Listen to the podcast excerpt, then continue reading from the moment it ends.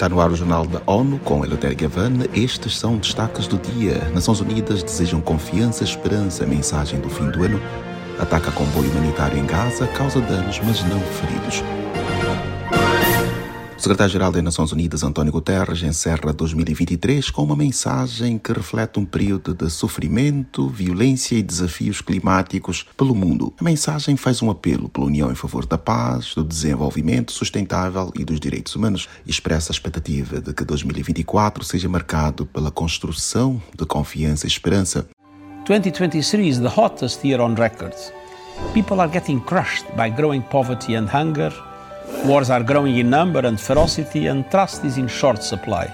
Para Guterres, a humanidade enfrenta desafios num planeta ameaçado após registrar o ano mais quente da história. Ele destaca o aumento da pobreza e fome, o desenvolvimento de conflitos armados, além da crescente falta de confiança. O secretário-geral sublinha que gestos de acusação não levam a lugar nenhum. Guterres espera consenso pela ação climática, por oportunidades na economia e por um sistema financeiro global mais justo que beneficia todas as pessoas. A inteligência artificial foi um tema presente na mensagem, com um pedido de Guterres para que novas tecnologias estejam ao serviço do bem.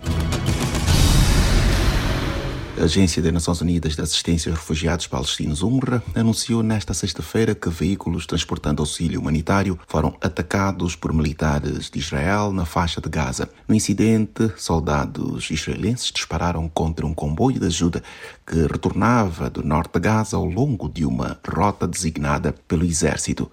A equipe que liderava o grupo internacional não ficou ferida, mas um veículo sofreu danos, segundo o diretor de assuntos da UNRWA em Gaza, Thomas White. Na quinta-feira, o bombardeio israelense continuou a ser realizado por vias aérea, terrestre e marítima na maior parte da faixa de Gaza. Grande parte das áreas foi alvo de intensas operações terrestres e combates entre forças israelitas e grupos armados palestinos, exceto em Rafah. Nos últimos dias, a região mais densamente povoada de Gaza acolheu mais de 100 mil pessoas num movimento muitas vezes repetido por causa da intensificação de confrontos. Agências internacionais destacam ainda que também tem sido observado o aumento do lançamento de mísseis por grupos armados de palestinos contra Israel. Estima-se que pelo menos 21.100 mortes teriam ocorrido desde que os combates começaram na faixa de Gaza.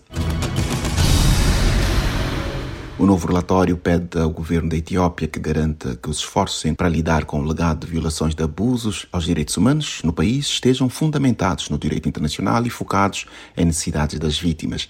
Mayra Lopes tem os detalhes. O texto divulgado nesta quinta pelo Escritório de Direitos Humanos da ONU e pela Comissão Etíope de Direitos Humanos apresenta descobertas de 15 consultas comunitárias. A coleta de informações foi realizada de julho de 2022 a março deste ano, com mais de 800 participantes, incluindo 319 mulheres. Os participantes incluíram vítimas, deslocados internos, pessoas com deficiência, líderes tradicionais e religiosos e organizações da sociedade civil de base. Da ONU News, em Nova York, Mayra Lopes. O alto comissário da ONU para os Direitos Humanos, Volker saudou a Etiópia por tomar medidas concretas para desenvolver uma política nacional de justiça transitória, conforme o acordo de cessação de hostilidades. A diretora-geral da Organização das Nações Unidas para a Educação, Ciência e Cultura, Unesco, Audrey Azoulay, condenou o assassinato do jornalista João Chamusse em 14 de dezembro em Moçambique.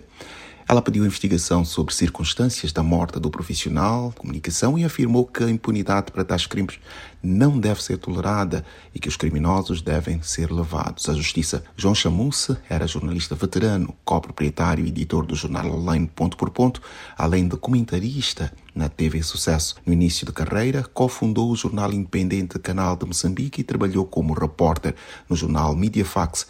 Ele foi morto do lado de fora da sua residência.